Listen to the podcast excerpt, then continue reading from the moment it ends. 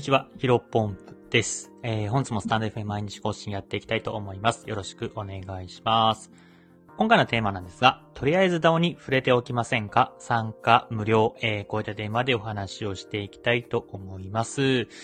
まずね、皆さん DAO ってご存知ですかね？うん。まあ、僕の放送を聞いてる方はね、結構、うん、まあ僕の放送を聞いてるっていうこともあって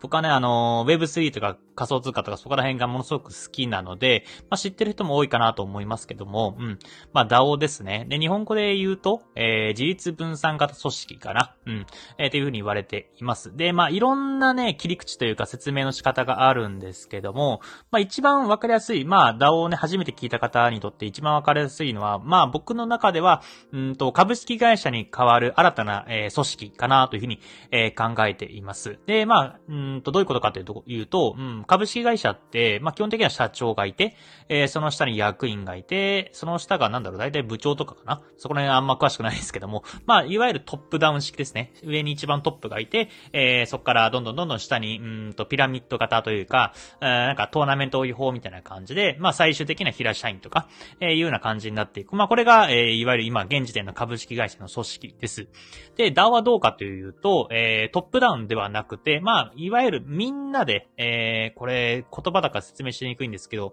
あのー、なんていうんですかね、株式会社は上から順に、上が1人、えー、例えば役員が3人、部長が、えー、5人、10人みたいな感じで、上からどんどんなんか、逆、ん？三角形か、ピラミッド型になっていくんですけども、DAO に関してはどちらかというと丸型、うん、あのー、真ん中に DAO みたいなのがあって、えー、周りに人が渦巻いてる、まあ、なんだ、人が、あ人が点になって、円にな、人が点になって、それが繋がって線になって、えー、最終的に円になっているみたいなイメージです。だからいわゆる丸みたいな感じの、えー、イメージです。これ、伝わりますかね？口だけだと。も、もしもしかしたら伝わってないかもしれませんけど。まあまあ、いわゆる、うんと、みんなで、えー、多数決でいろんなものを決めましょうよ、みたいな、え、組織になっています。で、まあね、あの、ここまで話を聞いて、まあ、今まで、なんだろう、が、例えば学校のクラスとか、えっ、と、学校の時とかってそういうな、ダオ、ダオというかそういうね、なんかみんなで決める多数決みたいな、えー、クラスとかそういう塊あったから、うん、なんかそれと一緒なんじゃないのっていうふうな、えー、人多いと思うんですけども、まあまあまあ、ぶっちゃけ一緒っちゃ一緒なんですけど、それがより、なんていうのかな、あのー、仮想通貨とかブロックチェーンによって、えー、その組織が、まあ、大人向けになっているというか、ビジネス向けになっているのが、えー、僕の中で DAO というふうに定義しています。まあ、どういうことかというと、まあ、例えばね、その多数決で決めようって言っても、うん、まあ、クラスとかね、そういった単位だったら全然40人とか30人とか、えー、そういった単位だったら管理できると思いますけども、やっぱり DAO が全世界、まあ、世界と言わずとも、うん、まあ、オンライン上日本でね、繋がっている DAO みたいなのがいくつかあって、で、日本ね、北海道から沖縄までいる中で、うん、まあ、例えばね、一箇所に集まって多数決。例えば、今、DAO の中に100万円の資金があって、この100万円どのような、えー、次ビジネスに投資するか、みたいなところを決めるのって、えー、紙だと不正ももちろんあるし、うん、郵送だとそれこそ不正もあっちゃうし、まあ、いろんな感じで、えー、組織化できないと。あとは、なんだろう、多数決なので、えっ、ー、と、まあ、一人一票っていうのもちょっとね、えー、な、なんていうのかな、一人一票っていうのも、ちょっとまあ、あの、問題が発生しやすい。本当はね、えー、ビジネス上では、うんと、なんかビジネススキルが高い人と、まあ、例えば小学生の一票が同じみたいな感じで、まあ、政治っぽく、えー、選挙みたく、えー、なっちゃうっていう問題点もありますけども、まあ、これがね、ブロックチェーン、まあ、いわゆる仮想通貨とかそういったトークンとかね、えー、で、えー、解消されるのが DAO ですね。で、どういうことかというと、あと、うんと、なんていうのかな。例えば、えヒロポンプ DAO っていうのがあったとして、えー、ヒロポンプっていう、まあ、ヒロポンプトークンがあったとしましょう。そうすると、うんと、例えば初期からね、えー、僕がじゃあ DAO を始めますって言って、じゃあ参加したいと参加してくださいって言って、まあ、10人集まってくれたとしたら、まあ、それは初期メンバーとして、えー、初期 DAO という形でヒロポンプトークンっていうのを、まあ、10個、えー、付与しますよと。で、まあ、その後ね、そのヒロポンプ DAO がうまくいってったら、じゃあ二次募集しますよって次90人入ってくるわけなんですね。まあ、90人入ったら合計100人になって、で、さ、残り、えー、新しく入ってきた人には、まあまあ、あ入ってくれてありがとう、ありがとうだからヒロポンプトークンってものが、えー、1人、あ、1、1ヒロポンプトークンっていうのが配られると。そうすると、その1 1トークン持ってるにつき1票、例えばさっき100万円があるんだったら、えー、次 SNS 運用頑張りたいとか、えー、ウェブ施設頑張りたいみたいなビジネスを決めるっていう段階になったら、まあ、初期メンバーの方がヒロポンプトークン、まあ、10、トークンなので、まあ、いわゆる10票持ってるので、えー、まあ、初期メンバーの方が比重が高く、あとはそのトークンも、うん、もっと言うと、まあ、僕、ヒロポンプ、えー、ダオがですね、もっともっと大きくなって1万人、10万人規模になったら、えー、1トーク、ヒロ、1ヒロポンプトークンが、例えば1万円でね、えー、交換できるみたいなことになったら、えー、そのもともとヒロポンプトークンを持っている人が、お金に換金したりとか、まあ、報酬を受けたりできるっていうのが、えー、DAO の仕組みです。で、ここまでね、え、話してきて、まあ、初めて聞いた人の中中では、なんじゃこ、どういうことだ、なんか難しいなというふうに思った人も多いと思います。まあ、それもいわゆる、あもちろん、あの、それは思って当然の感想で、ぶっちゃけ今 DAO、えー、っていうものが、うん、うまく機能している、えー、と、DAO コミュニティっていうのは今んとこ多分ないのかなと思っています。どちらかというと、まあ、あるはあるんですよ。あの、この後、あの、後でご紹介するものはあるんですけども、えー、と、なんていうの、まだまだ、うん、会社っぽいというか、まあ、リーダーみたいな人がいて、その下に、えー、その、役人、役員というか、